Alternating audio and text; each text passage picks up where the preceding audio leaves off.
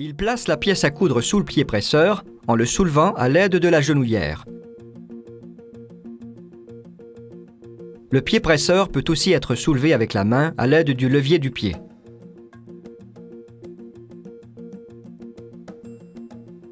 Pour commencer une couture, il doit maintenir solidement les fils supérieurs et inférieurs contre la table et effectuer trois points en tournant le volant vers l'avant.